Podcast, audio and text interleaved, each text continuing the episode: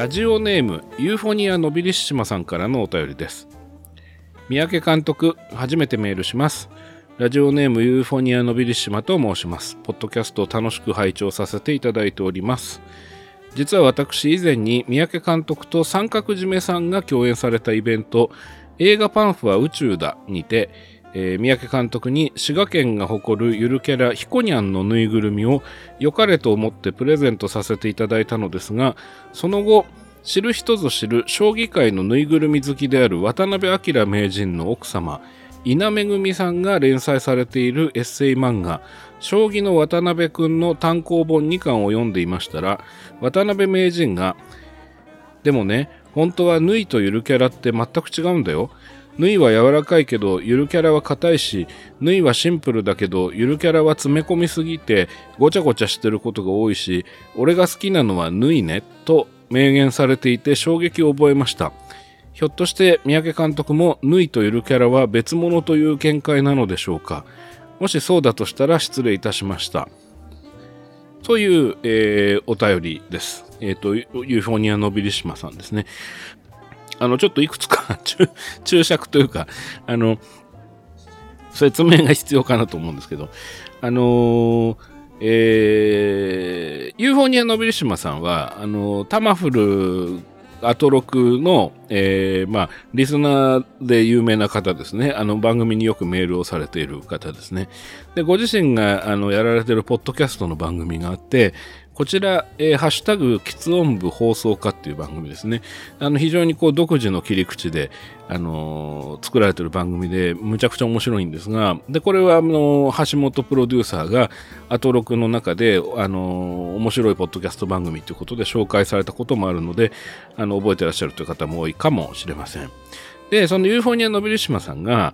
えっ、ー、と、僕があの、三角締めさんっていうその映画のブログをやられてる方で、その、このこの方もアトロクとかタマフルとかよく出てらっしゃる方ですけども、あの、いつも、あの、覆面をかぶって出演されてる方ですね。で、その三角締めさんと、その映画のパンフレットに関するイベントっていうのがあって、そこに僕があのゲストで出させていただいたんですね。で、三角締めさんがホストで、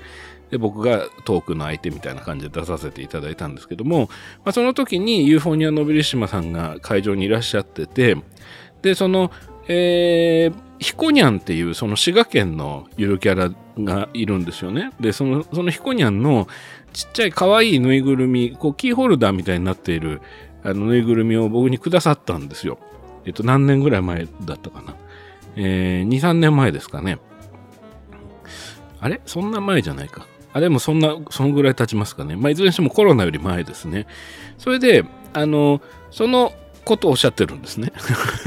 それで、その、えー、その、将棋界のぬいぐるみ好きで有名な渡辺名人の奥様、これ、稲めぐみさんってお読みしていいんですかね。伊藤の伊に、奈良県の名で、えー、稲さん、稲めぐみさん。で、その稲さんのエッセイ漫画に、そのご主人の、えー、旦那様の渡辺名人さんが、えー、縫いとゆる、この縫いっていうのは縫いぐるみのことです。はい。で、この縫いとゆるキャラが違うと。縫いは柔らかいけどゆるキャラは硬いし、縫いはシンプルだけどゆるキャラは詰め込みすぎてごちゃごちゃしてることが多いので、えー、渡辺さんがお好きなのはゆるキャラじゃなくて縫いの方だっていう発言があったということですね。それでそのユーフォニアの三島さんは何を気にされてるかというと僕がそのぬいぐるみとあ、そう、これも、僕はぬいぐるみが好きなんですよ。えっと、あの、知ってるよっていう人と、知らねえよっていう方といらっしゃると思うんですけど、この番組を聞いてらっしゃる方の中にはね、あの、結構、結構な人数の方が聞いてらっしゃるので、あの、タマフルとかでね、その、歌丸さんの前の番組のタマフルとかで、あの、僕がですね、こう、提示してきた僕の、その、何ですか、こう、あの、作り手じゃない面の、その、性癖じゃないですよね。性癖ではないんだけど、こう、まあ、どういうキャラなのかみたいなのは、あの、まあ、ご存知ないっていう方もたくさん多分聞いてらっしゃると思って一応説明しておくと、僕はぬいぐるみがものすごい好きなんですよ。で、その、ぬいぐるみ好きの男子、集まれみたいなね、そういう企画もやったことがあるぐらい、えー、ぬいぐるみが好きなんですね。で、なので、その、この渡辺名人が、えー、ぬいぐるみとそのぬいとゆるキャラは違うよっていうことをおっしゃってたということで、ユーフォニアのベルシマさんとしては、その良かれと思ってヒコニャンのぬいぐるみをプレゼントしたけども、あの、三宅は本当はゆるキャラが好きじゃなくて、その、それを無理してありがとうございますみたいなことを言ってくれたんじゃないかみたいなことを多分気にしてくださってんだと思うんですけど、あのー、ひこにゃんは僕すごい好きなのと、あとその、あ、そうそう、だからね、これも言っとかないといけないんですけど、ユーフォニア・ノビリシマさんからいただいたひこにゃんは、あの、あの日以来、うちの他の子たちとね、ああっという間に仲良くなりまして、あの あの、今でもみんなと楽しく暮らしてますから安心してください。あの、すごくいい子です。いただいた、あの、ひこにゃんは。あの、いただいたヒコニャンはって、じゃあいただいてないヒコニャンは悪い子みたいに聞こえるけど、そういうことじゃないんだけど、その、あの、ヒコニャンはいい子ですよね。何言ってんだ？彦にはいい子ですよねじゃないんだよね。これもう話がなんだか全然わかんないですね。あの遠回りしててね。いや、要するにね、これそうそう、だからユーフォニアのビリシマさんに安心してもらいたいのは、あの、ヒコニャンは好きです、僕。もともと。もともとすごい好きだし、可愛いと思ってます。で、なので、いただいたヒコニャンもすごく可愛かったですし、あの、うちのぬいぐるみの子たちともう全然、あの、なんだろう、こう、トラブルとか起きてないです。みんな仲良くやってます。ただ、確かに、あの、ここでその紹介させた渡辺名人さんの、そのぬいぐるみ好きの人がイコールゆるキャラも好きだと思うなよ的な論っていうのは、ちょっとわかる気はします。あの、というのは、これはどのゆるキャラとかって別に具体的に何かそのどこかのゆるキャラの子をイメージして言ってるわけじゃないのでそその何て言うんだろうこうあのそゆるキャラ差別みたいに思わないでほしいんですけどでその特定のゆるキャラをなんか否定してるわけでも全然ないんですけどあのー、なんでしょう。やっぱりねゆるキャラってあのゆるキャラブームっていうのがあったわけですよね。で、そのゆるキャラブームっていうので一気に増えたわけですよね。その、それぞれのご当地のキャラクターを作れば、その、まあ、くまモンもそうですし、その、ヒコニャもそうですし、まあ、あと、まあ、ちょっと出自が違いますけど、ふなっしーとかもいましたから、その、何かしらやっぱりその地元にの貢献度がすごい高くなるわけですよね。そのゆるキャラっていう存在をしっかりとトレードマークにしていくことによって、その地元のアピールっていうのがしやすくなるっていうことで増えてったっていう背景があるわけですよね。ということを考えていくと、あの、少なくともある段階から、こう、ゆるキャラと呼ばれてるものに、あの、かなりですね、その、いいろんな大人の会議室での、その、考えとか思いとかっていうものが投影された状態のゆるキャラっていうのがだいぶ出てきたんじゃないかなとは思うんですよ。つまり例えばじゃあデザイナーさんがシンプルで可愛いゆるキャラっていうのを最初にこういうのどうですかってこう提示したとしますね。もちろんその前にオファーがあってどなたかがデザインしてるんだと思うんですよ。でただそれに対して例えばじゃあインパクトが弱いよねとかどこどこの誰ちゃんに似てるよねとあの、誰ちゃんっていうゆるキャラ似てるよねとか、あるいは、その、もうちょっと目につきやすいように色が、あの、派手な方がいいんじゃないかとか、あるいは何でしょう、インパクトが弱いから、角が生えてた方がいいよねとか、羽が生えてた方がいいよねみたいなことが、まあ多分、その、く、加わってるというか、あの、そういう要素っていうのが呼び込まれてたんじゃないかなとは思うんです。なので、ゆるキャラのイベントとかで、ゆるキャラの着ぐるみが大量に出演してる絵面みたいなのを時々あの、ニュースでとかバラエティとかで紹介されるじゃないですか。で、ああいう時に、じゃあ、他といっぺんに並んだ時に、こう、なんだろうな、こう、似たような感じになら、なっちゃわないようにしようと思ってやった何かアプローチみたいなものが、必ずしもその子を可愛く見せていたり、あるいは、その、目にはつくけど、うーん、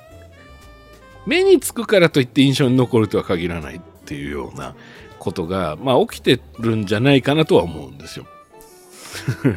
これはね、あの、要はね、あの、しょうがないっちゃしょうがないことだと僕は思うんだけど、あの、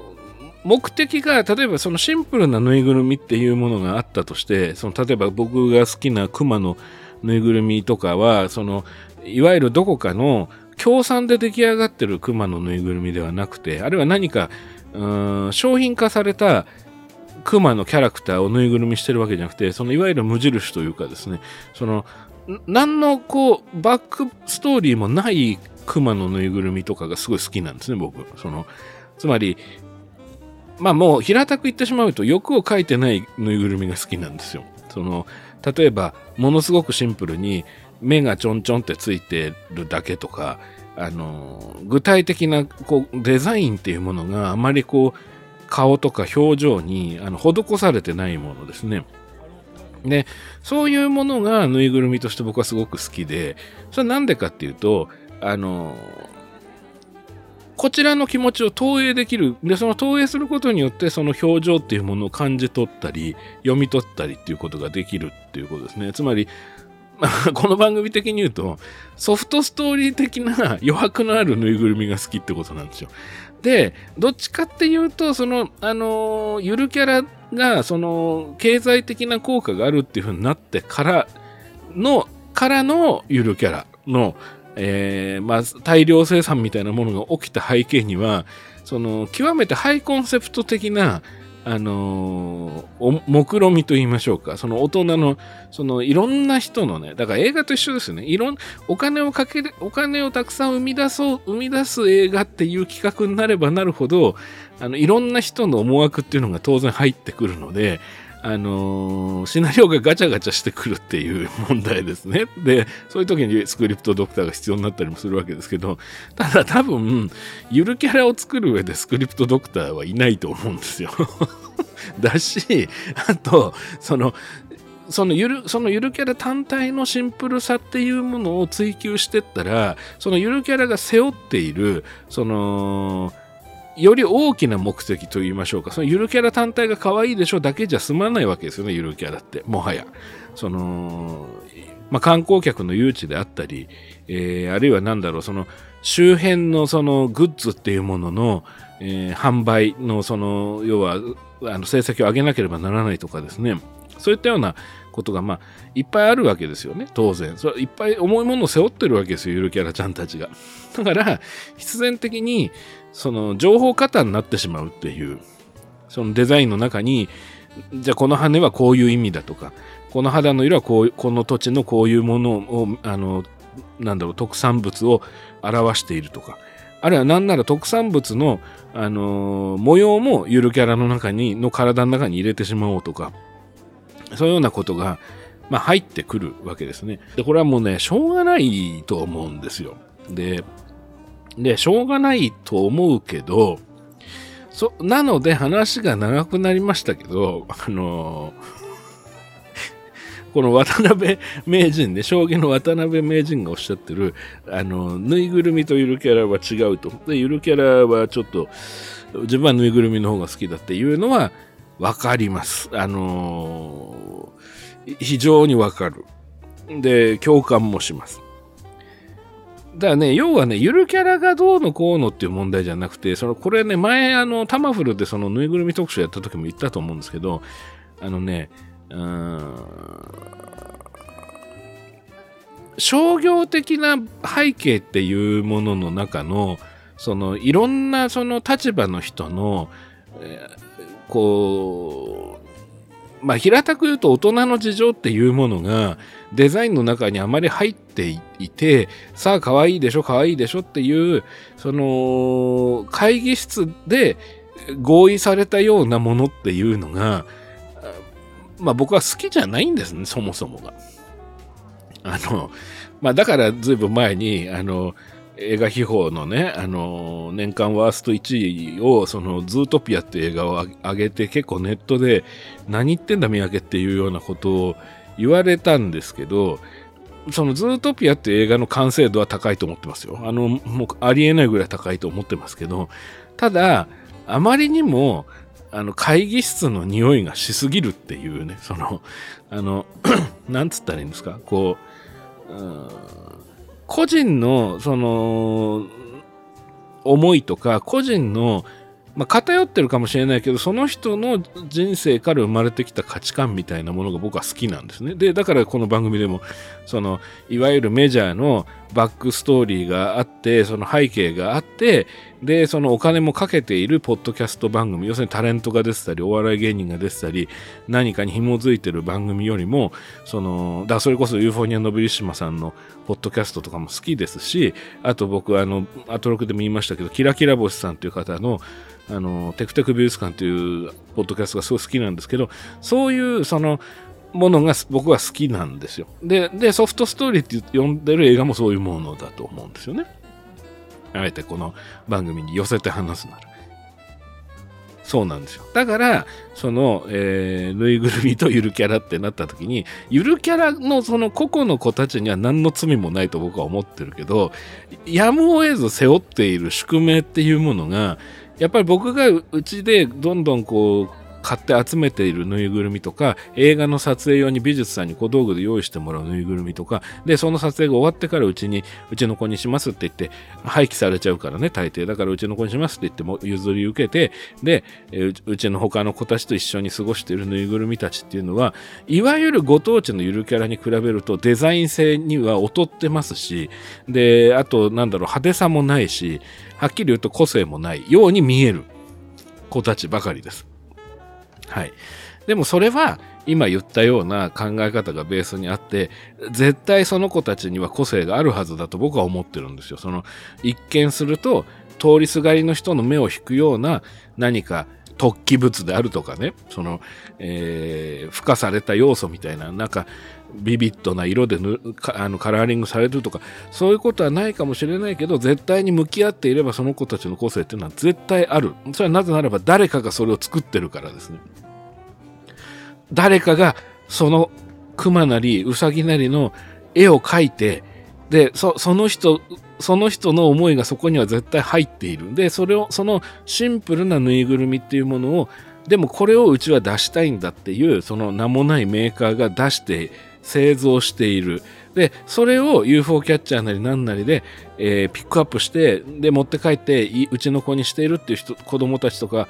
子供じゃないのか、人も、私のようにおっさんもいるかもしれないけど、そういう人たちがいる時点で、絶対にその無印なぬいぐるみには、僕は、あの、その背景に何十億何百億っていうそのビジネスのお金の要素がなくて、その子たち自身がお金をそんなに生み出せないかもしれないけど、絶対に魅力的な個性があるはずだと思ってるんですよ。だから、あの、そういう意味では話がループして申し訳ないんですけど、渡辺名人の言ってることはわかる。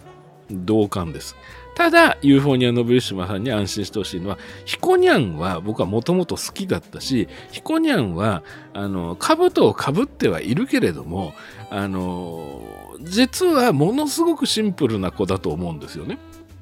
だから、あの、ヒコニャンは大好きですし、いただいたヒコニャンはもうすっかりうちの子ですから、安心してくださいという、その、多分ね、こんなに熱く、しかも長く語るとは誰も思ってなかったと思うし、ユーフォニアのビルシマさんも想像してなかったと思うし、私も話し始めた時は、あの、この辺じゃ多分3分から5分で済むなと思ったんですけど、あのー、そうでもなかったです。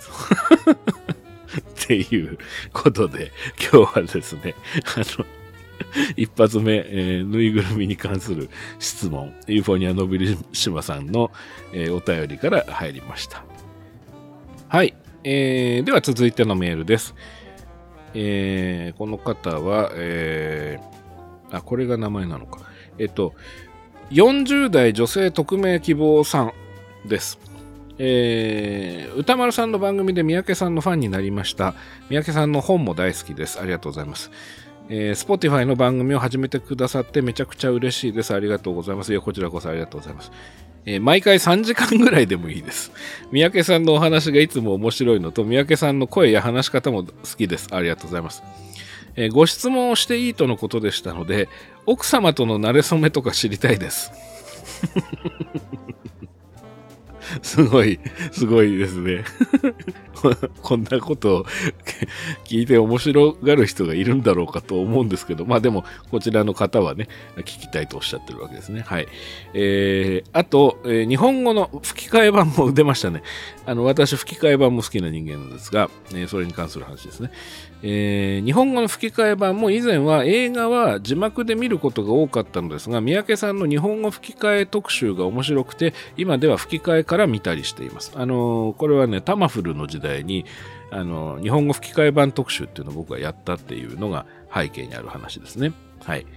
そこで昔から知りたかったのですが、えー、昔の映画の吹き替えが、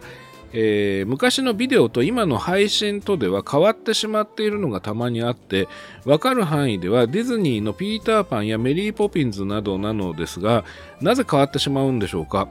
えー、テレビ版とビデオ版があるというのはなんとなく分かったのですがソフトになってからも変わったりしてしまうのでしょうか？あと昔はビデオとしてパッケージして販売しているものでも販売する側が勝手にカットや編集をしたりしてしまっていたのでしょうか、えー、ディズニーのファンタジアを昔ビデオで見ていたのですが配信で、えー、見てみたらオープニングが全然長くてびっくりしました笑いえー、長くなってしまってすいません。これからの番組楽しみにしてます。ということで、えー、40代女性匿名希望さんからの、え、ご質問、お便りでした。はい、え、っと、まずちょっとこの先にその吹き替えの話からしようと思うんですが、あのー、吹き替え版がね、そのあの日本語の吹き替え版が、まあ、最近は何にでも入ってますね。DVD には、まあ、まず間違いなくというか、多くの洋画に入ってますね。それからそのネットフリックスとかのそういう配信のものも音声をこう選択できて日本語で聞けたりとかっていうのも増えてますね。なので、その吹き替え版ビジネスっていうものが、まあ、ものすごく昔よりも盛んになっていると。あの、テレビの洋画劇場っていう枠組みがなくなほぼなくなったに等しいんですけど実際には日本語吹き替え版の台本を書いたり、えー、声優さんだったりその音のエンジニアの方だったり演出家だったりスタッフだったりっていう人たちはむしろ昔より仕事が多分増えているんですよねそのぐらいその日本語吹き替え版っていうものの需要があのかつてよりもまあ増えたと。デジタル時代になって、まあ、むしろ増えたというのがあるからですね。でその増えるっていうことは当然それだけその市場も広がってるということなんであの場合によってはいろんなバージョンが作られたりということもまあ当然ありえますね。でこのディズニーに関してはあのー、吹き替えには相当厳しいというかそのあのー、まあ結構有名な話ではその日本語で吹き替えを収録するときに、そのちゃんとチェックに来るとか、あの、吹き替えの声を担当する人のボイスサンプルを全部チェックするとかっていうような話は昔からよく聞きますしね、本社の人がね。で、その声を、で、そのオーディションをしたりとか、そのセレクトをしたりっていうことをきっちりやってるって話は昔からよく聞きます。ただこれはまた聞きなんですね。というのは、僕は基本的に吹き替えは好きなんですけど、これに関しては自分の仕事の、あの、フィールドとは全然違うんですよ。単に消費者として好きなんですね。僕のフィールドっていうのは、仕事のフィールドっていうのは、あくまでも実写の日本の映画やテレビドラマ、もしくは海外の映画やテレビドラマの仕事に携わることもありますけども、それは映画ができる前の脚本の開発のディベロップメントの段階なんですよ。なので、その海外のその映画スタジオの作品とかのプロジェクトも、はい、関わってはいるんですよ。例えばドリームワークスとかライオンズゲートとかそういうところの映画プロジェクトとかにスクリプトドクターで入ったりすることはあるにはあるんですけども、ただ、この映画の最終的な、その洋画のね、最終的な出口である、その音声を海外のバージョンで作っていくと、その日本語とかいろんな国の吹き替えを作っていくっていうプロセスは僕は全くタッチしてない、あの、どちらかというと憧れの世界ですね。その、僕が子供の頃から、あの、映画を映画館であまり見るよりも、まあ映画館が高かったからですけど、テレビの洋画劇場で見るっていうことが多かったので、あの、吹き替え版っていうのが馴染みがあって、で、えー、今でも吹き替え版で見ることが多くてね、特にハリウッド映画なんかほとんど吹き替え版で見てるんですけども、あの、そういうのがありますので、背景に。なので、えー、どちらかというと消費者として吹き替え版が好きっていうことですね、ファンとしてね。なので、えー、今言ったようなそのディズニーがその吹き替えの時の音声とかその声優さんの声とかっていうのに、まあ、非常にこう厳しくチェックをしているっていうような話はあくまでまた聞きでしかありませんですからあのー、この間の黄さんの話みたいに根拠があるということではありません。はい。で、その上でなんですけど、なんで変わってしまうのかってことなんですけど、これまあちょっとディズニーっていうよりも、ちょっともうちょっとその一般論というか、こう、その一つの会社としてじゃなくて、他のもうちょっと視点を広げて考えていくと、あのー、なんで変わってしまうのかっていうのは、あの単純に時代が経過することによって客層も変わったり市場も変わったりするのでその時代に合わせてバージョンアップをしたりアップデートをするっていうような考え方が背景にあるんじゃないかと思います。あの、アトロクでも以前ありましたよね。その古い名作の映画の吹き替えを新しい今人気の声優さんたちで、えー、作り直したバージョンを劇場で上映するっていう企画の紹介って確かありましたよね。あの、ローマの休日とかそういう、いわゆるもう本当に吹き替え自体も名作って呼ばれているぐらい古い、そして現代まで生き残っている名作映画の、えー、新しい吹き替え版を作るっていうんで、あれをやることによって、あのー、新しいそのアニメとかから、あの、なんだろう、映像作品に触れるようになった人たちとか、その、そのことでその声優さんのファンになった人たちとかっていう人たちが、その普段あまり接点がない、なんか敷居が高く感じているモノクロの古い映画とかを、まあ、見るきっかけ、そういう習慣っていうものを生み出せたらいいなって思いも多分、あの、プロジェクトをあの担当された方たちの背景にあるんだと思うんですよね。で、そういうことと同じで、時代に合わせて、その、翻訳が例えばその1950年代にこれでぴったりだって言われていた翻訳っていうのとその現代において、えー、また言葉っていうのも変化してきますからねそういうことに合わせて新しい吹き替え版とかを作るっていうのは、まあ、割と自然なことなんじゃないかなと思うんですよね。で、そうすることによって別にかつてのその翻訳者とか、えー、あるいはそのかつての声優さんの仕事を否定しているわけではもちろんなくてですね、あのー、単純にその時代に合わせてアップデートする。まあ、出版の世界でもあるじゃないですか、その翻訳者が変わってもう一回新しく出るとかいうのありますよね。で、ああいうことに近いんじゃないかなというふうに思います。であのあとは権利的な問題もあるんだと思いますけどね、例えばテレビ版とビデオ版とか、あと、あのこうテレビ版とビデオ版っていうのはテレビで放送する時の吹き替え版、例えば日テレ版とかフジテレビ版とかいろいろありますけども、そういうのと、あとはビデオ版っていうのありますけど、でもう一つあってね、あのエアライン版っていうのがあって、これはあのあの飛行機の国際線の飛行機の機内で、えー、上映されてるやつですね、あのー、の吹き替え版ですねで。こういうのもあったりします。で、そのエアライン版っていうのの音声がそのまんまその後ソフトに入ったりっていうようなこともありますね。で、そのエアライン版っていうのは日本で劇場公開される、海外の映画が日本に入ってきて劇場公開されるよりもはるか前に作られるっていうケースが多いので、例えばエアライン版で作られた日本語の音声が、その向こうのそじゃあアメリカのなんか映画だとしてでその映画が日本で公開されるのは来年だとしてでだけど、えー、エアライン版は半年以上前からあの飛行機に乗れば見ることができたという状況があったとしてでその音源っていうのがその本国のアメリカでそのその映画の DVD なりブルーレイが発売される時にあのいくつかある音声トラックの中の一つが日本語の吹き替え音声トラックになってて、そこにエアライン版の吹き替えが入るみたいなケースもありますね。でそうすると、そのエアライン版の日本語吹き替え版の音声が入った輸入版のえー、DVD なりブルーレイを日本で Amazon なり、あるいは輸入版のその DVD とか売ってるそのディスクユニオンとかそういうところに行ったり、あのビデオマーケットとかそういうところ行って買うと、日本でまだその映画が公開されるまでに半年以上あるにもかかわらず、もうすでにその輸入版のものには、吹き替えが入っているっていう日本語の音声が入っているっていうようなあの非常に不思議な現象がまあたびたび起こるってことですね。うん、で、まあ、これなんかもあの今のこのバージョン違いとかその要するに市場の違いによって生まれてくるっていうことだと思いますね。はい。で、もう一つね、その、この40代女性特命希望さんからの質問で、昔はビデオとしてパッケージして販売してるものでも、販売する側が勝手にカットや編集してしてしまったりしていたのでしょうかということですね。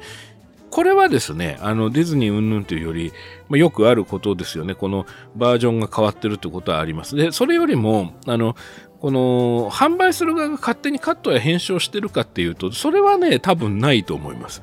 あの、実はね、テレビの昔の洋画劇場の作品っていうのは結構編集が入っていて、あれどういう契約になってたのかよくわかんないんですけど、あの、おそらく放送物っていうのが、その当時はあの、ビデオ録画っていうのがあまりできなかったということとか、一般の視聴者が。で、あるいはビデオで録画しても、あの今のデジタルの時代と違って、あの、確実に放送されてる時よりは画質が圧倒的に劣化するんですよね。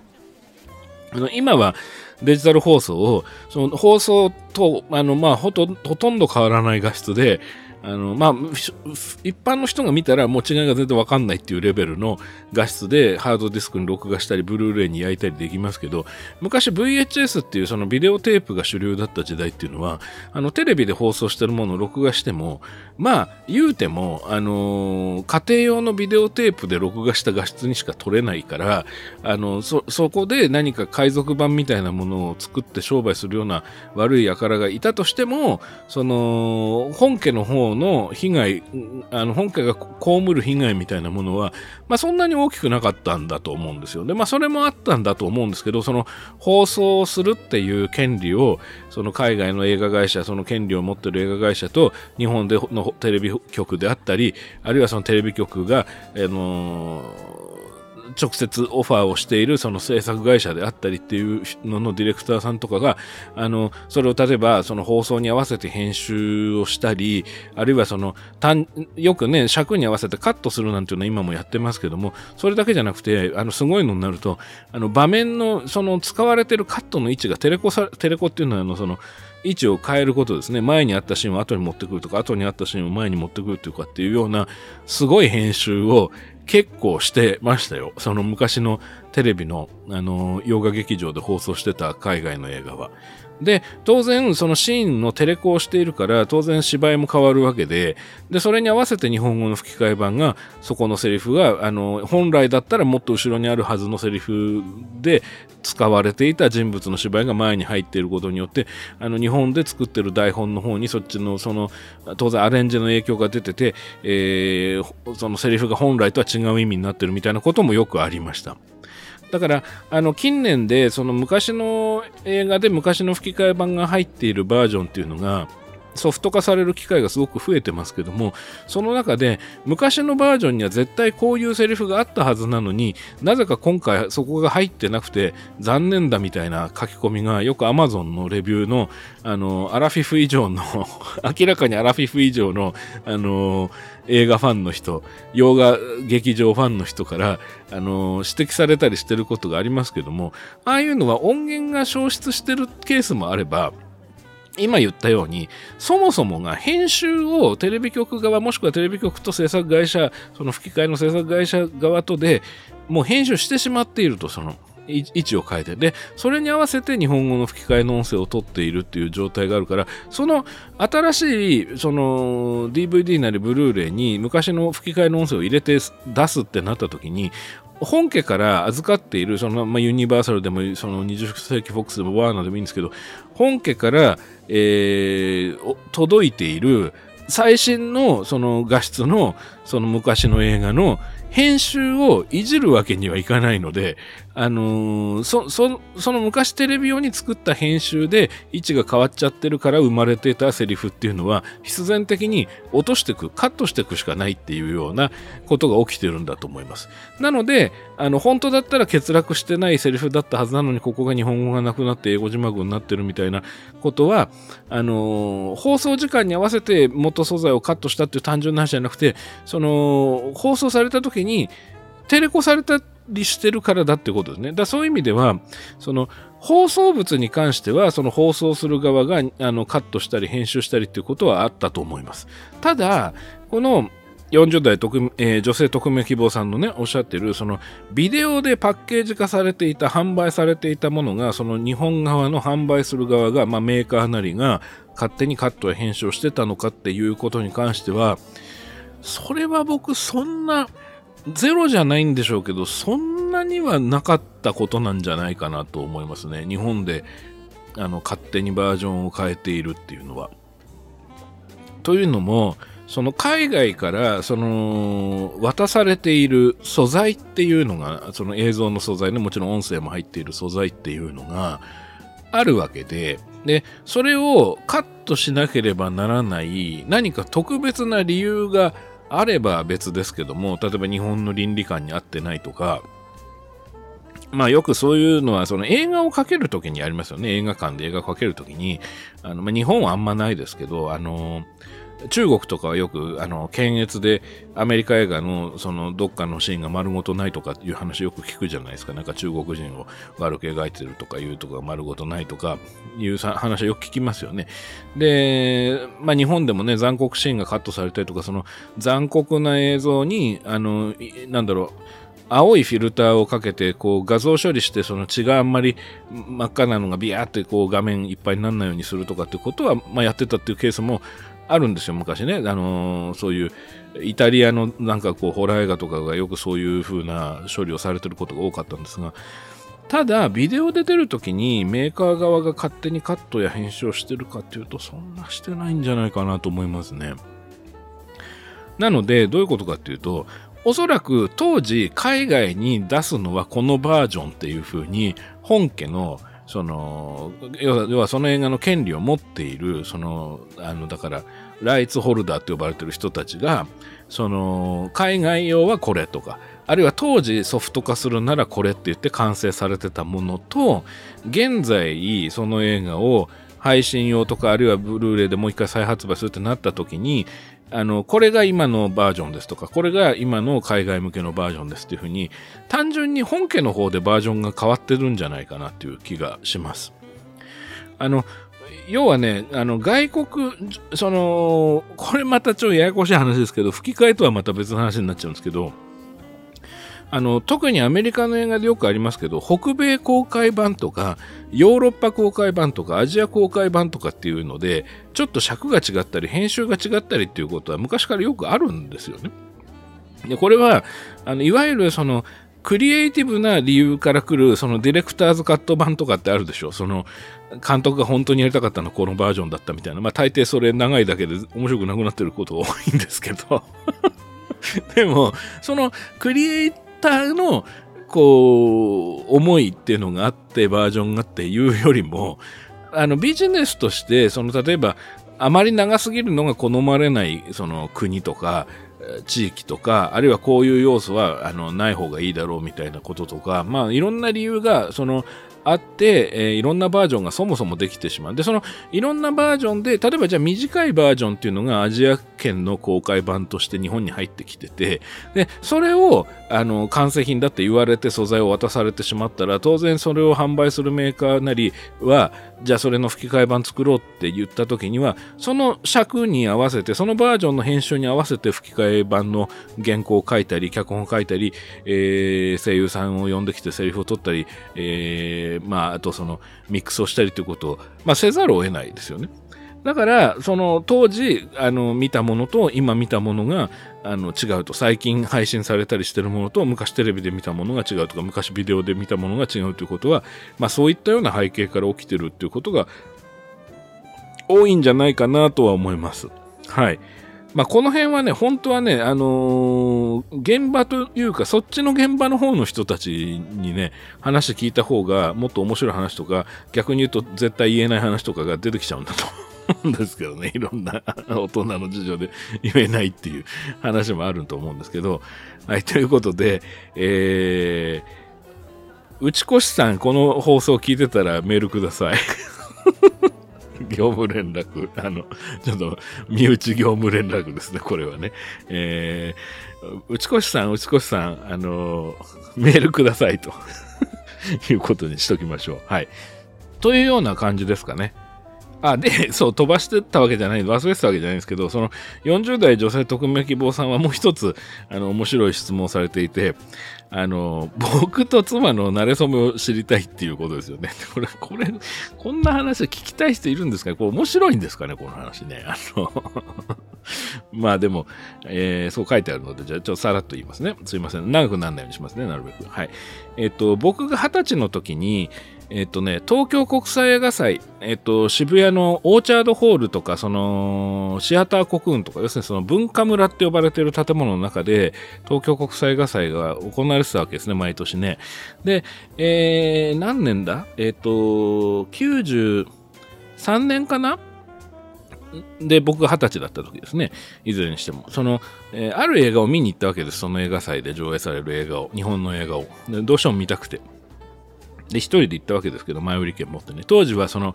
えー、今みたいに座席指定で事前にこうネットとかないですからね。今だとネットで事前に座席指定とかするから上映時間の直前に行っても席ありますけど、当時は前売り券をチケットピアとかで買っといて、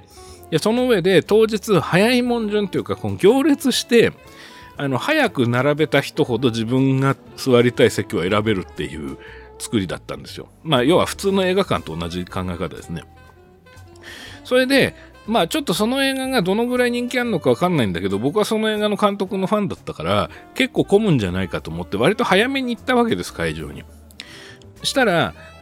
その文化村っていう大きな建物の中で何会場、いくつかの会場に分かれてるわけですね。映画祭の、その上映の場所が、スクリーンというかステージというかこう分かれてるわけですね。シアターコクンとかオーチャードホールとか、まあいろいろ分かれてるから、あの、いくつか行列があったんだけど、どの行列がその行列かが分かんなかったんですよ。その、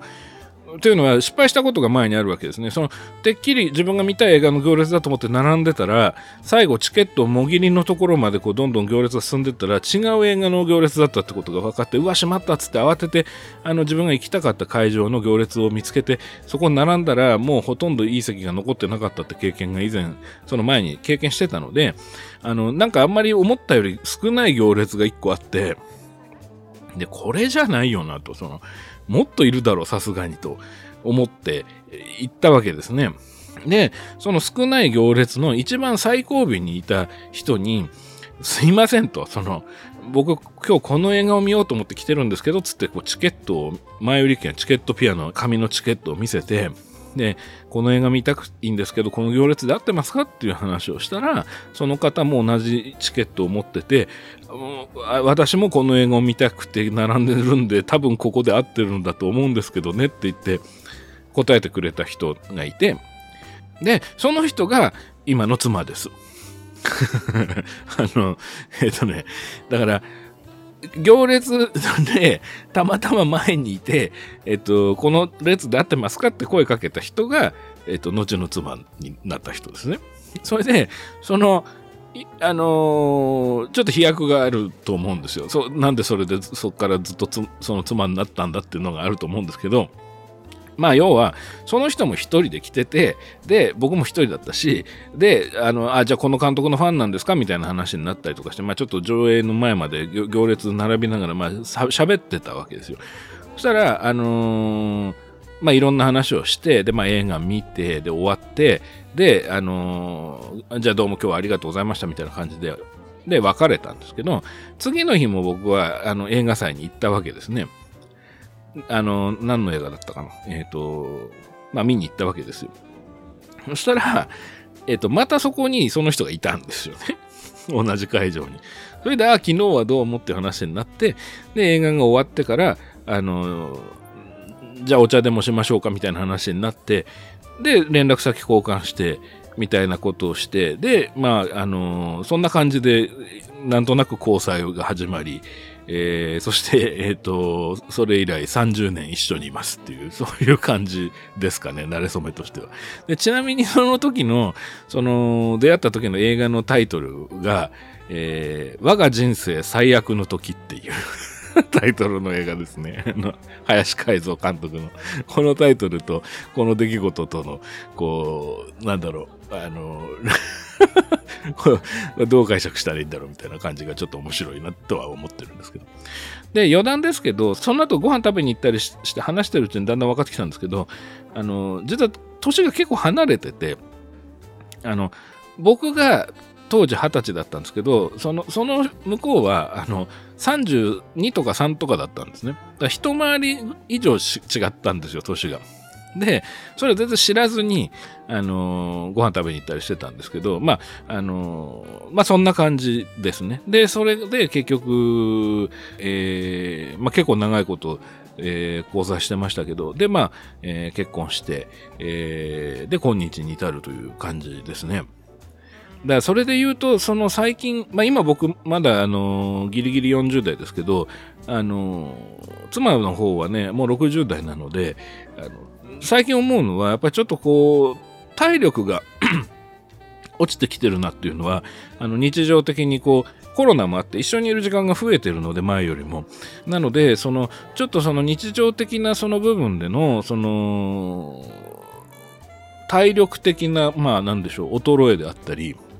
そういったようなことっていうのが、あの、まあちょっと感じることが増えてきているので、えー、まあその辺をちょっと僕がその、まあフォローしたり、サポートしたり、えー、あの、ケアしたりっていうことが、まあ、大事になってくるなと思ってますし、まあ、大事にしたいなと、その辺をちょっと気をつけていきたいなっていうのが、まあ、最近思ってることですかね。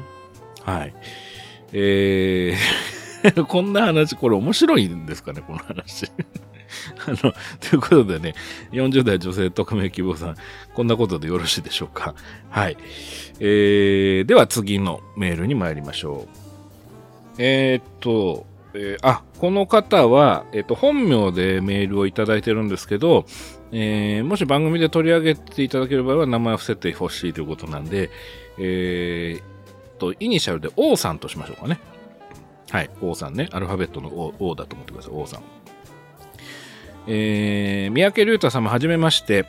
私は主に紙媒体の広告を制作している編集者でコピーライターです。小説の出版経験もありますが、作劇のスキル不足を痛感しており、えー、次の作品の執筆と並行して日々勉強に励んでおります。三宅先生のことは歌丸さんの番組で知って以来の大ファンです。ラジオだけでなく映像作品、著作とそれぞれに楽しませていただき、勉強させていただき、勇気をいただいております。あ、嬉しいですね。えー、とりわけスクリプトドクターの脚本教室は2冊ともびっくりするくらいボロボロになるまで読み返しております。ありがとうございます。えー、さて、えー、今回メールさせていただいたのは、えー、物語の構造と構成の違いについてもう少し具体的にご説明いただけると嬉しいと思ったからです。作劇ラジオの資料館の解説の際に、えー、先生はそれぞれを明確に使い分けていらっしゃいました。あ僕がね、僕が構造っていう言い方と構成っていう言い方を、まあ、使い分けてたと。で、えー、それをより深く理解したいと思いました。この違いを。はい。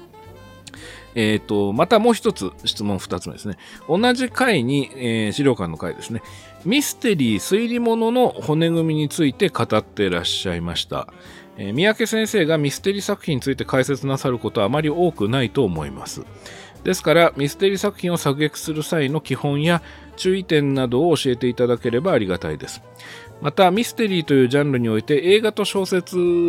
というメディアの差が与える違いも知りたいです。えー、私が書いているのもミステリーノワールだからでございます。えー、長くなってしまいましたが、何卒よろしくお願いいたします。ということで、えっ、と、仮に王さんとしておきますが、王さんからのご質問のメールでした。はい。で、えー、っと、このミステリーの骨組みあですね、骨組みと、そのなんか注意点みたいなことに関しては、この、あの、王さんが、えっと、メールくださったのは、多分、あの、えー、マイルストーンの話をするより前だと思うので、あの、マイルストーンの話っていうのが少し参考になるといいなとは思ってますが、まあ、あれはただ、あの、ミステリーの注意点っていうのとはちょっと違って、どちらかというとね、バディものの、その、まあ、例えばあれは恋愛に置き換えたりすることも全然できるやつだと思うんですが、なので、まあ、もうちょっとミステリー的なもん話を聞きたいということですかね。あとは、それもですけど、これ一つ目が重要ですよね。その物語の構造と構成の違いをもうちょっと具体的に話してほしいと。僕が構造って言葉と構成って言葉を明らかに違う使い方をしていると、その違う意味を僕が認識して使ってるっていうのは感じる。だけど、それはどういうことなのかっていうようなご質問だと思うんですけども、あのね、えー、僕に関してはっていうことで良ければなんですけど、あのね、えっ、ー、と、構造がしっかりしている企画っていうのは、あのー、なんとでもなるというか、なんとかなる。そのやりようで、のいくらでも面白くはできると思ってるっていうようなフレーズで僕よく使ってるはずですね。で、構成っていうのはまたもうちょっと違う使い方をしてますね。でね、この構造がしっかりしているとか構造が強いっていうのはどういう意味かっていうと、ちょっとね、具体的な例があると分かりやすいと思うんですが、えっ、ー、とね、王さんご覧になってるといいんですが、そのターミネーターっていう映画がありますね。いっぱいシリーズ作られた。で、あれの一作目をちょっと思い出してほしいんですけども、ごめんなさいね、ご覧になってる前提で話しちゃいますが、あの、あれはね、典型的な構造が強い映画企画なんですよ。ターミネーターの一作目っていうのは。だから、あの別の脚本家が書いても、あの、今のターミネーターとは違うものにはなっちゃうでしょうけど、ある程度面白くなっただろうなとは思います。あの、例えばライターが交代になったり、あれはあの、発案者であるジェームズ・キャメロンが自分で企画を考えて、脚本を書いて、監督もしてますね。2もそうですね。ですけど、あの、もし企画が、キャメロンが立てた企画があって、ターミネーターので、それを誰か別の脚本家が書いても、あの、ある程度以上は面白くなったはず。で、それはなぜならば、あの、構造が強いから。で、その構造が強いっていうのを、じゃあ、ターミネーターを例に言うと、あのね、あの映画の何がいいかというかな、何が構造が強いかというと、あのー、主人公の女性がいると。で、この主人公の女性は、あのー、なんてことない普通の女性である。で、このなんてことない普通の女性を、あのー、が、その未来に、あの、ものすごい影響を与える、あの存在価値を持った人である。で、それを、あの未来を変えるために、何としてでもこの女の人を殺さなきゃいけないという使命を帯びてきた異常に強い、あのー、フィジカルに強い、ね、メンタルも強い、その、あのー、暴力的に、攻撃性の高い人物が彼女を殺しに未来からやってくる。で、一方、そのその未来が、この女の人を殺されてしまうと、未来が変わってしまうと困るっていう側の人も、えー、彼女を今度は守るために未来からやってくる、来ている。で、この人は、その、普通の人で、攻撃性がそんなに強くない。でも、この人が唯一の頼みである。で、この人は絶対にこの女の人を守らなければならない。でも、その殺しに来てるやつっていうのは、ものすごい強いから、倒せないかもしれない。っていうパワーバランス。で、この中で、この未来の運命を自分が担っているというされている、一見すると普通の女の人っていうのが、この自分を助けに来た男と一緒に、あの、逃げ延びることができるか。で、その殺しに来たやつを倒すことができるか。っていう構造ですね。これは。これ、これわかりますかね？これは、あの前に、えっ、ー、と、何の話の時に言ったのかな？えっ、ー、と、資料館の、えー、悪魔のせいなら無罪の時に言ったのかどうかちょっとごめんなさい忘れましたけど A と B っていうのの対立軸よりも A と B と C っていう風に、えー、人間のパワーバランスを組んだ方が話が転がるっていう話をしましたね。葛藤も生まれやすいって話しましたね。で、ターミネーターはこの典型的なこの ABC っていう三角関係が作られてるわけですね。で、この三角関係のパワーバランスっていうのが今言った基本設定の中でもう構造として非常に強い、あの、あの時間軸を伴った構造っていうのを持ってるわけです。要するに、このヒロインは、あの、元から戦士なわけではなくて、普通の人である。で、この普通の人として暮らしていた女の人が、ある時、自分がとんでもない未来の重責を担っているっていうことを突然知ってしまうっていうことですね。まあ、これ自体がすごくドラマチック。で、それを助けに来る人がいる。で、もっと言っちゃうと、この助けに来る人は、この女の人のことは実は前から好きなんだけど、それを言えない立場にある。これもまあいい、いい構造として非常にいいですね。で、そこに殺しに来るやつがいる。まあ要するにロボットですよね。ロボットが殺しに来る。で、このロボットむちゃくちゃ強いから、そう簡単にはやっつけられそうにない。っていう関係性で、で、最終的にはこいつをでも絶対倒さないと終わんないんだな、この話っていう、あの人間関係のその構造っていうものが時間軸を伴っているっていうのは分かりますかねこう要するに展開を呼び込んでくる構造がもうそこにあるわけですねそのパワーバランスの中に。で、ターミネーターはこれがもうあるから、あの、基本的に誰がやってもある程度は面白くなる。と思います。もちろん、あのー、こっからが構成の話なんですけどね。その、ジェームズ・キャメロンだからより面白くなったっていうことなんですけど。で、じゃあ次に構成ですね。今言ったその基本構造三者三様とか3人のパワーバランスで物語が動いていくであろうなという大きな構造っていうのが提示されたとしてじゃあそれをどの順番で情報を出して、えー、映画にしていくのかっていうのが今度構成です。あのね、えっ、ー、と、ターミネーターって多分あの内容だと通常100分から110分の間で終わる話のはずなので、ちょっとごめんなさい、確認してないんですけど、おそらくそのぐらいで終わってるはずです。あの、100分から110分の間で終わってるはず。多分105分から110分の間ぐらいだと僕は思うんだけど、ちょっとごめんなさいね。取ってきて、棚から取ってきて今確認すればいいんですけど、ちょっとあの話の流れを切りたくないんで、そのまま言いますけど、間違ってたらごめんなさい。で、となった時に、110分ぐらいの映画だとすると、おそらく今言った基本設定っていうのが15分ぐらいの始まって映画が始まって15、6分ぐらいでセットアップが完了するはずなんですよ。とか完了させないとならないんですね。通常の考え方で言うと。あの通常のハイコンセプトの考え方で言うとそうなるんですけど。で、ターミネーターっていうのはどういう構成だったかっていうと、おそらく15、6分目までの構成はこうだったんじゃないかっていうのは僕の記憶で今から話しますけど、冒頭に、あの、いきなり未来の戦闘シーンがが入ってると。で、えー、これは未来ですけど、あの大事なのは未来じゃなくて本当に重要な戦いは現代のロサンゼルスで今夜行われるのであるみたいなテロップが出てでででんでんででんみたいな感じでテーマ曲かかってでそのテーマ曲が開けたらえっ、とゴミ処理場みたいなところであのー、なんかトラックが機械がガーッと動いてなんかゴミの処理とかしてるとそこがビカビカってなってシュワルツェネッガーがタイムスリップしてくると。ですっぱだかであると。でなんだこいつって思わせる。で、次が、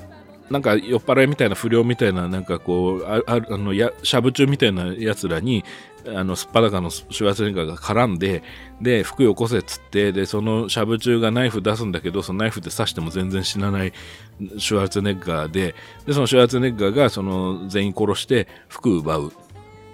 で、ポンってシーンが変わる。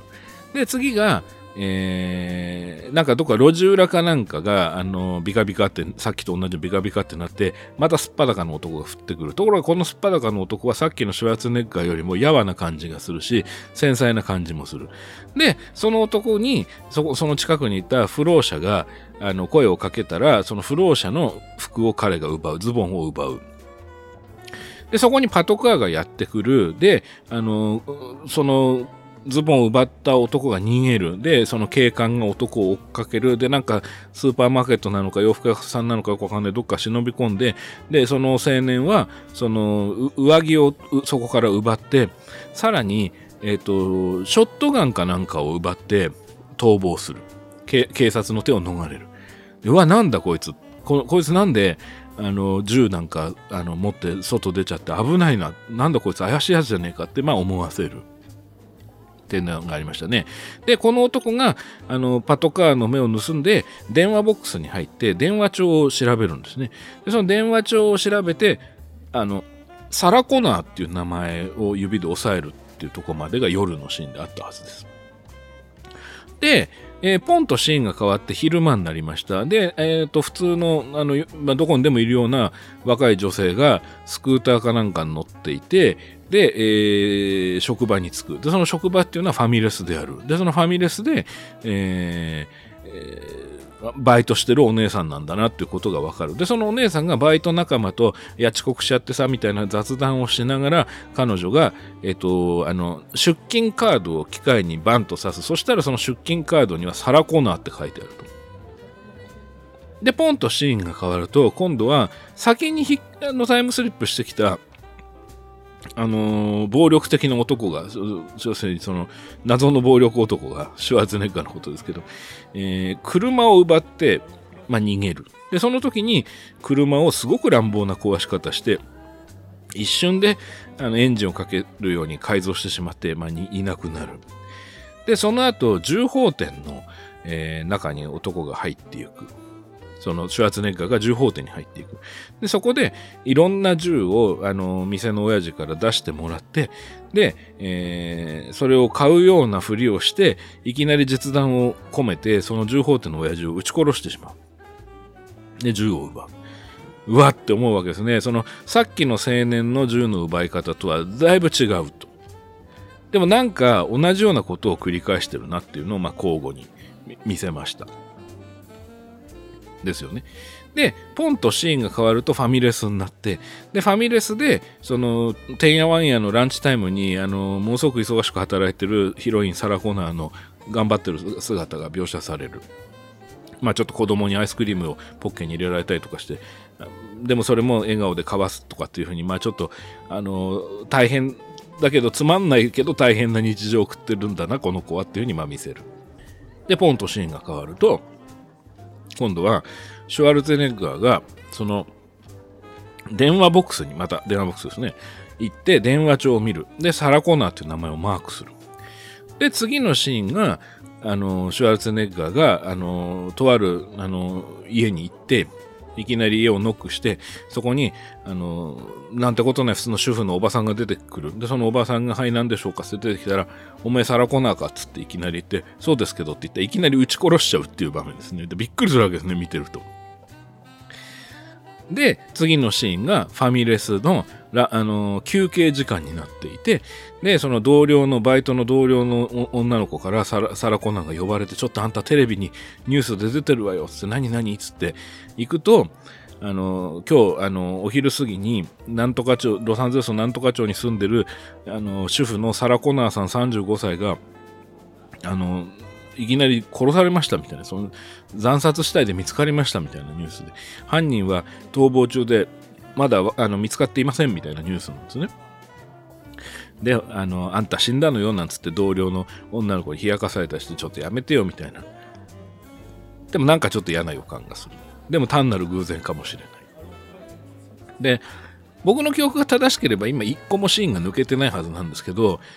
あの、これで多分15分か16分になってるはずです。あの、もしお手元に DVD とかあったり、あるいはなんかわかんないですけど、配信とかで見れそうだったらちょっと確認してほしいんですが、多分15分から16分、遅くとも17分ぐらいまでに今の展開までいってるはずです。で、今言ったことが構成です。あの、冒頭に未来の戦闘シーンがあって、タイトルがあって、以後今ずっと説明してきたことが、これが構成ですね。つまり、あのー、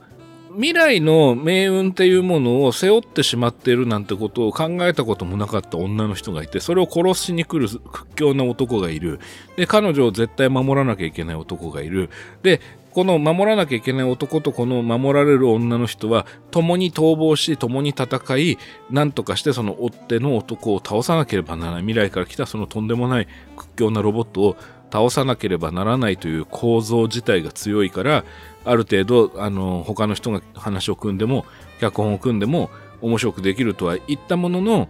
でもじゃあそれを具体的に映画の上映の順番にどの情報をどの順番で出してお客さんに認知させながらストーリーを展開させていくかってなると今度構成っていうものが重要になってくるわけです。で、その構成っていうのが今お話しした流れです。あのー、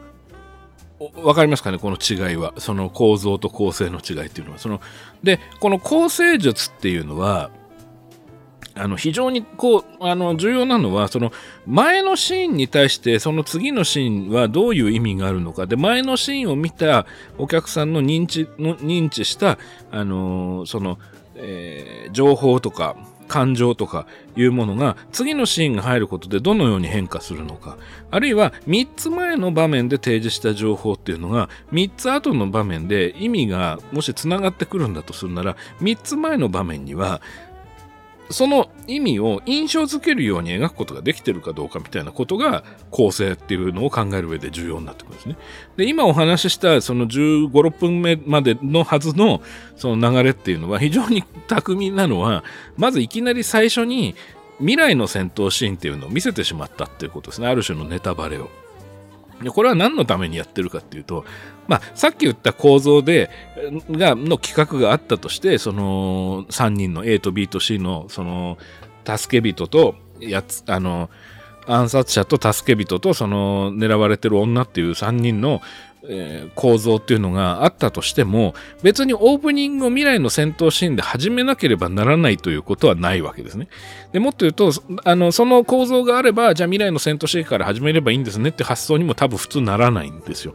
で、なんでこれが頭に入ってるかっていうと、こう冒頭に入ってるかっていうと、これはあの、ジャンルものをやるときによくやること手なんですけど、あの、日常から飛躍した要素っていうものが物語の重要なキーになるようなものの場合、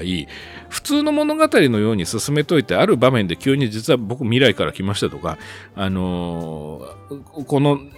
事件は実は宇宙から飛来したなんかアメーバのせいでしたみたいなことを急に提示すると、観客はあの、ついていけなくなることが多いんですね。要するに、あの、唐突すぎて、その自分たちの生活と同じフィクションラインとしてその辺を見てたのに、え、アメーバとか言っちゃうわけみたいな、その、え、未来とか言っちゃうんだみたいな感じで、バカみたいじゃんっていう風になって、に、あの、認知、認知がね、混乱するっていうことがあるんですね。ところが映画の冒頭が宇宙のシーンから入ったり、未来のシーンから入って、で、タイトル明けで現代にしておくと、後になった時に、その宇宙からアメーバが来てこういう悪さをしてましたとか、未来からロボットが来てこういうことになってましたって言った時に、冒頭の記憶っていうのをお客さんが勝手に呼び起こすわけです。それで、あっていうふうにね、そうかと。これは未来から殺人ロボットが来る話なんだっていうふうにスムーズに受け入れられるわけです。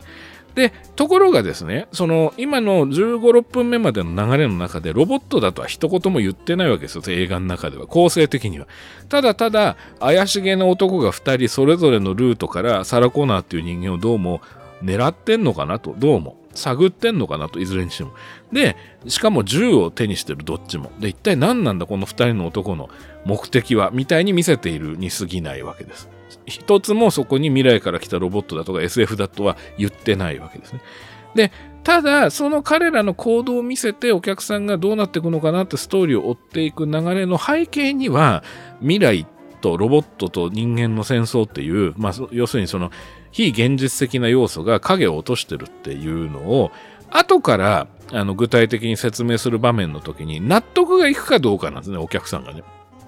で、この納得っていうものを無理して説得の方に持ってこうとすると大抵失敗するわけです。例えば、どっかの場面ですんごい長い設定のセリフみたいなのを言って、言ったよと、こっち作り手側言ったからお前ら納得しろみたいなこと言っても、それはどっちかっていうと説得しようとしてロジックに行こうとしてるから、見てる人は納得がいかないんですね。ところが、ターミネーターの冒頭の未来の戦闘シーンがポンってありました。で、タイトルがあって、で、普通の生活を見せていく中で、その映像のことをなんとなくお客さんが忘れていくっていう認知をうまく使ってるんですけど、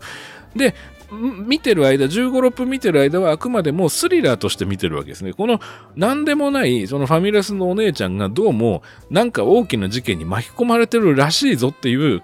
興味だけで見てるわけですよね。で、しかもこの男たちはどうもなんか隠してるぞと観客に。なんだろうっていうのもある。ミステリアスな、ミステリーとしての要素も使われているわけですね。で、こういうふうに、その、あの、認知っていうものを、どういうふうに観客の認知っていうものをどういうふうに、まあ、使って、えー、時間軸を辿っていくかっていうのも、構成の重要な要素の一つです。で、今のその15、6分まででも、あの、もう一つ、このターミネーターの前半のセットアップの構成の巧みさっていうのは、サラ・コナーっていう名前を3回にわたって字で見せてることですね。で、これは、あのー、登場人物が口に出してサラ・コナーっていう名前を出してないところが結構ポイントで、あのー、一番難しかったのは多分真ん中のその要するに本当に狙われているサラ・コナー自身があの自分がサラ・コナーだっていう名前だっていうのを観客に彼女がサラ・コナーっていう人間だってことを観客に提示するためにどうしたらいいかっていうのが多分一番悩みどこだったはずなんですよ構成を組む上で。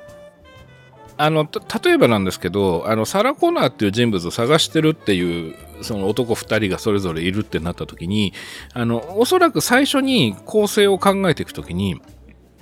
まず人に尋ねるっていう場面を最初に思いつくはずなんですよ。すいません、サラコーナーって人探してるんですけどと。交番に行くのか、近所に行くのかわかんないんだけど。でも、それ緊張感がないですよね。で、あのそこで多分考えたのが、そのロボットとの戦争の初期段階で核戦争が起きて、ロサンゼルスの記録が全部焼けちゃったので、その住所がわかんない。サラ・コーナーの住所がわかんない。だから、サラ・コーナーを何とかして見つけなきゃいけないんだっていうような設定を後から作ったんだと思うんですよ。最初に企画を考えて構成にしていく前に、あの、企画を考えた段階では多分そこまで考えてないと思うんですよ。とにかく未来の命運を握ってる女を守る側と、あの、襲う側がいて、で、なんとか解決しなきゃいけない話っていうふうに多分考えて、で、その時には、その、電話帳がどうとかとか、あの、出勤カードがどうとかとかっていうとこまでは発想は当然行き着いてないし、行く必要もないわけですよね。ただ、じゃあそれぞれの男が未来から来て、未来から来るようなテクノロジーがあるのに、住所がわかんないっていうのはあり得るのかっていう問題ですね。でもっと言うと、いきなりピンポイントで女を襲っちゃったったっていいじゃんっていう発想もあったと思うんだけど、でもそれだと、あの、サスペンスとして盛り上がんないよねと、スリラーとして盛り上がんないよねってことになって、じゃあ、電話帳の順番で殺してってるっていう風にしようかってなったと思うんですよ。で、その、それはまあいい。その発想は面白いと思うし、それはじゃあそういう風にしようってなったんだと思うんだけど、多分一番問題になってたのは、あのー、彼女がサラ・コナーなんですってことを観客に音で聞かせるのか字で見せるのかっていうのが多分悩みどころだったと思うんですよ。で、その、あの、電話帳の通りに殺してくってなった時に、次に彼女の存在が、その、例えばじゃあ何の仕事をして、ファミレスっていうのは後で決まったはずだと思うんです。別にファミレスのバイト店員である必要なんて全くないからですね。その、彼女が本屋さんで働いてようが、レコード屋さんで働いてようが、ターミネーターっていう構造、そのさっき言った構造には何ら影響がないですよね。で、ターミネーターと企画自体も別にそその彼女がファミレスでバイトしてたことなんていうのは全く影響してないから、ファミレスじゃなくてもいいわけです。で、ファミレスにした理由っていうのは、多分、その他の人との絡みっていうものをいっぺんに見せられるっていうのと、その、非常にこう、僕が面白いなと思ったのは、あの、タイムカードなんですよね。タイムカードが押せるバイトなら何でもよかったんだと思うんだけど、あと、あのぐらいの年齢の女の人が割と気楽にやれるバイトっていうので、えー、選んでたんだと思うんですよね。あとは多分、その、権利的な問題、画面に映る何かの権利的な問題みたいなものを極力少なくしたかったんだと思います。例えば、レコード屋さんでバイトしてるっていう設定にしちゃうと、レコードジャケットが画面にいっぱい映っちゃうんで、そうするとそれぞれのジャケットに描かれているミュージシャンとかアーティストの、あの、肖像権の問題とか全部クリアしていかなきゃいけなくなって、すごいお金がかかっちゃうっていうようなことがあったんでしょうね。で、じゃあ、こう工場とかでにするかっていう話になった時に、でも、1作目のサラ・コナーっていうのは本当普通の女の子っていう設定なので、その普通の女の子が別にそんな人生かけて働いてるわけじゃなくて気楽にちょっとね、その、まあ、まだ自分の将来が決まってないから、あのちょっと時間稼ぎであのバイトしてるんだぐらいのバイト感っていうのはじゃあなんだって考えていった時に、いろいろなことを検証してファミレスにしたんでしょうね。で、そのファミレスにすることによって、じゃあ後ろで、あのバックヤードでそのタイムカードを押すってことも成り立つ。で、ここで親しいあの仲間たちとの間で、サラって呼ばれることがあっても、名字を呼ばれる、あんたサラコーナーでしょっていう風なあの言い方をされることは絶対ないわけですね。不自然だから。それそれこそよくある説明台詞になってしまうから。じゃあどうしようって言って、サラって呼ぶのはサラって呼ぶにして。で、お客さんには、じゃあ男2人が電話帳で名前を見るんだから、彼女もサラコーナーだってことを分からせるには字を読ませた方がいい。じゃあその字を読ませるにはどうしようってなった時に出勤カードだってことになったと思うんですよ。で、最終的にファミレスっていうところに落ち着いたんじゃないかなと思うんですよ。そのファミレスで、その具体的な何か映っちゃ困るものっていうものを極力少なくして、えー、タイアップである程度安く撮影させてもらうっていうの。まあ、ターミネーターの一作目ってそんなに予算がないので、で、監督のキャメロンもプロデューサーのゲイル・アンハードもロジャー・コーマン組の出身なので、予算をいかにこう少なくして、その一点豪華主義でお金かけるとことそうじゃないとこっていうのをどうやって組んでいくかっていうのをすごく考えに考ええ抜いて脚本作ってるはずなので、えー、構成っていうものの中に今言ったようなその人物の設定っていうのがものすごく大きく関わってくるってことですよね。はい。えー、なので、その構造と構成っていうのの違いはなんとなくお分かりいただけるかと思います。あのー、構造っていうのは、あの、僕が構造って言ってる時には、ただの人間関係じゃなくて、その人間関係が変化していったり、その強固になっていったり、するであろうなという時間軸の衝突とか葛藤とか変化っていうものが含まれている人間関係の、えー、トライアングルなのか分かりません。ペンタゴンなのか、それはその人物の人数によって違いますけども、あのそういうものを構造と呼んでます。はい。あの状況と、えー、向き合っていく人間っていうものの、えー、関係性の変化や、えー、あるいはそのより強固になっていくであろうという予想が立つような人間関係の設定っていうものが構造っていうものだと僕は思ってます。で、それを具体的に、じゃあどういう順番で、えー、情報を観客なり視聴者なりに提示し、で、それぞれのエピソードの中で、ど、どの情報を視覚化するのか、あるいは聴覚化するのか、えー、そういったようなことで、えー、シーンを終えていくか、で、その次のシーンをどこから始めるのか、で、どの瞬間までで見せて次の場面移るのかみたいなことを考えていくのが構成だと思います。はい。ということで、えー、なんとなくこの王さん、あの、僕が構造と構成っていうものを使い分けている、えー、言い方をね、変えているっていうことの理由をなんとなくお分かりいただけたかなと思います。あの、それで言うと、実を言うと、あの、資料館悪魔のせいなら無罪は、構造があんまり良くないんですよ。そう、あのそろそろファーストランが終わってる頃だと思うので、ファーストランっていうのはその公開された最初の、えっ、ー、と、ロードショー公開ですね。あの、まだやってるか。まだやってるか。えー、1ヶ月だから。えっ、と、ちょっとその、あの、資料館3のですね、悪魔のせいなら無罪に関しては、あの、まあ、あれが、僕が最初にあれを配信した時っていうのがちょうど映画の公開日だったってこともありますし、パンフレットに関わってるってこともあったので、あまりネガティブなことは言わないようにしてたんですけど、まあ、もちろん、あの、1作目とか、まあ、特に2作目がものすごく出来が良かったわけですが、2作目とかに比べたら、やっぱり3作目っていうのは弱いのは確かです。これは、あの、世評もそうなってると思うんですけど、あのただ世評で言われてるほど悪いとは思ってなくてそれのいいところっていうのを、えー、紹介しようっていうのがそのシャープ3だったと思うんですよね。でただ真面目な話をするとやっぱりそのえっ、と悪魔のせいなら無罪っていうのは僕は根本的に構造がやっぱちょっと厳しいなとは思ってます。あのその構造が厳しい中でどうやって構成で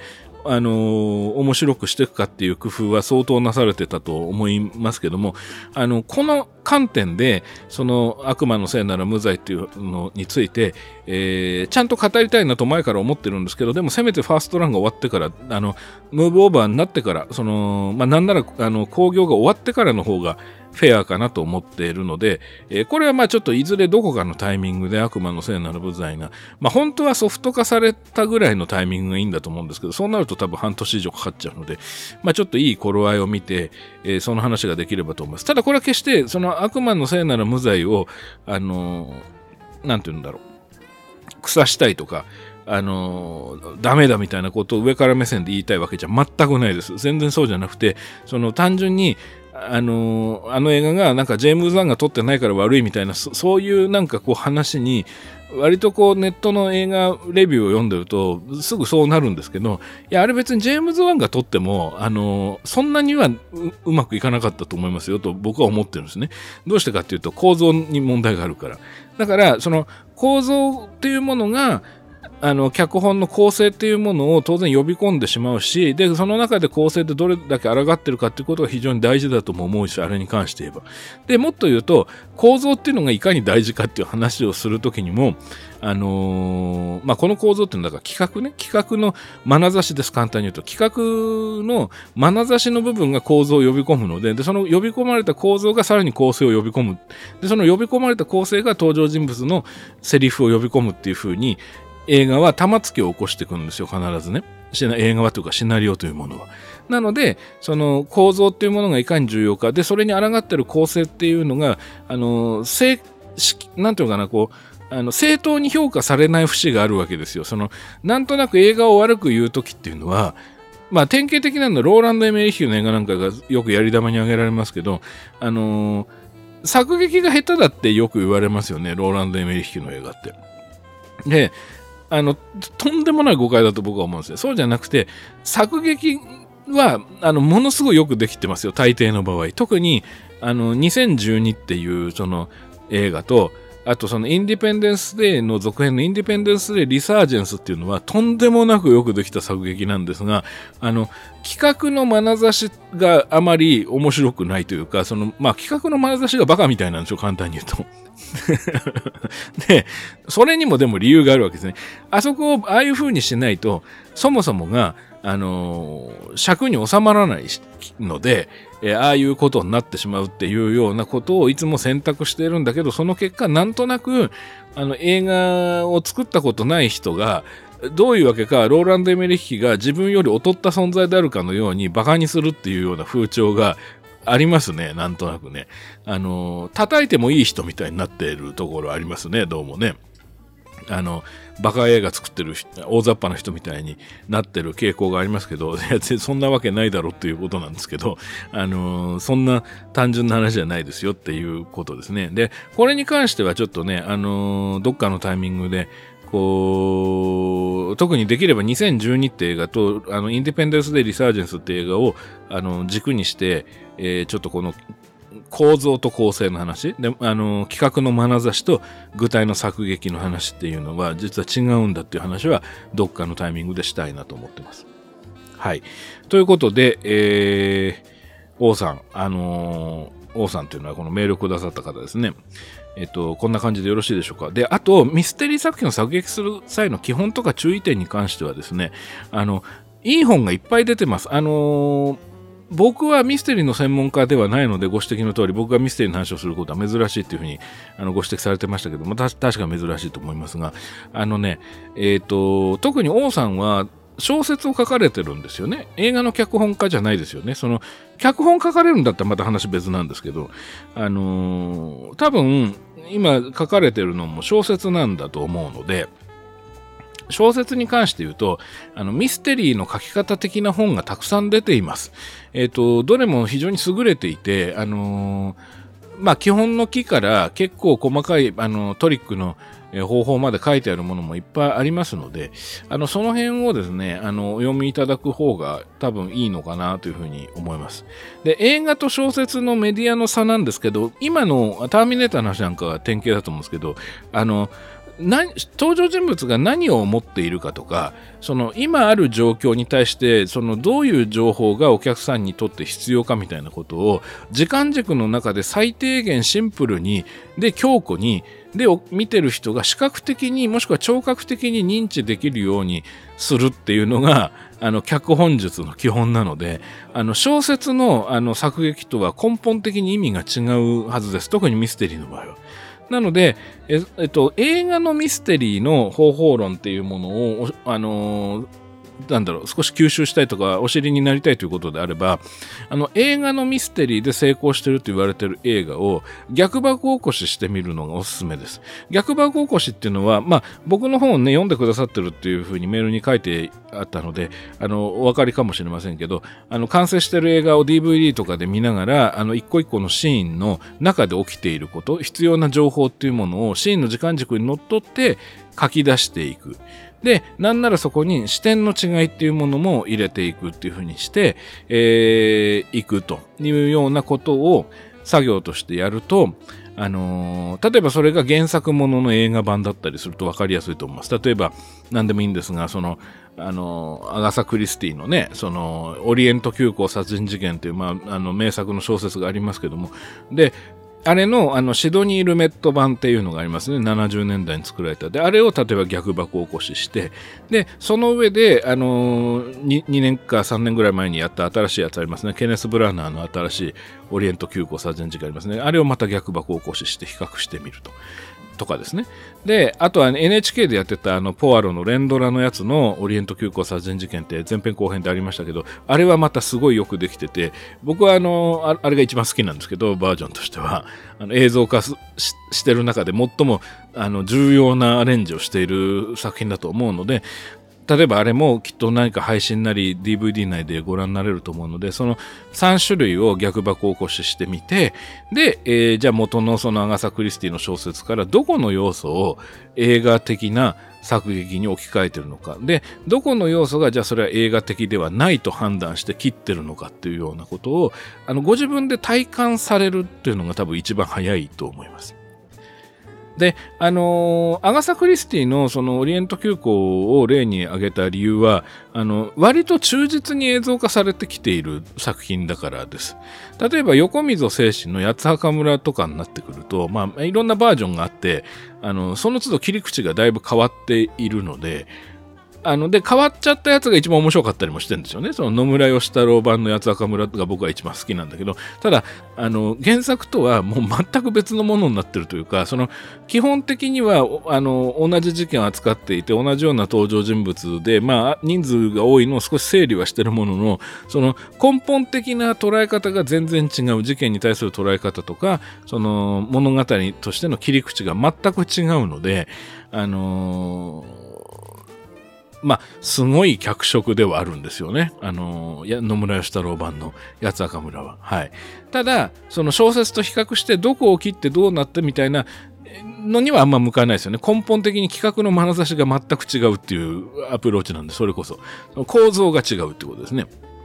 ただ、その、オリエント急行殺人事件に関しては、企画の眼差しがどのバージョンも基本的にアガサ・クリスティの小説版に近い眼差しで企画を捉えてるっていうのが入り口になってるので、あの比較してみるあの価値はあるんじゃないかなというふうには思います。はい。というわけで、えー、今日もすっかりまた長くなってしまったんですけども、えー、今日はですね、あの、お三方のメールのね、えー、お便りのご質問にお答えするという、え内容になってました。で、あと、まあ、そ何回ぐらいかな。まだあと数回、ちょっとその、ご紹介したいお便り、えっと、それからお答えすることによって何か、あの、お伝えできることがあるんじゃないか。その、ま、そのメールくださった方にもですけども、そうでない方にも何かお伝えできることがあるかなっていうのが、えー、そういうメールがですね、まだ、えー、いくつかありますので、あと2、3回は、ちょっとこの、えー、リスナーメールお答えシリーズを続けたいと思います。それではスクリプトドクターの作劇ラジオ次回もお楽しみに。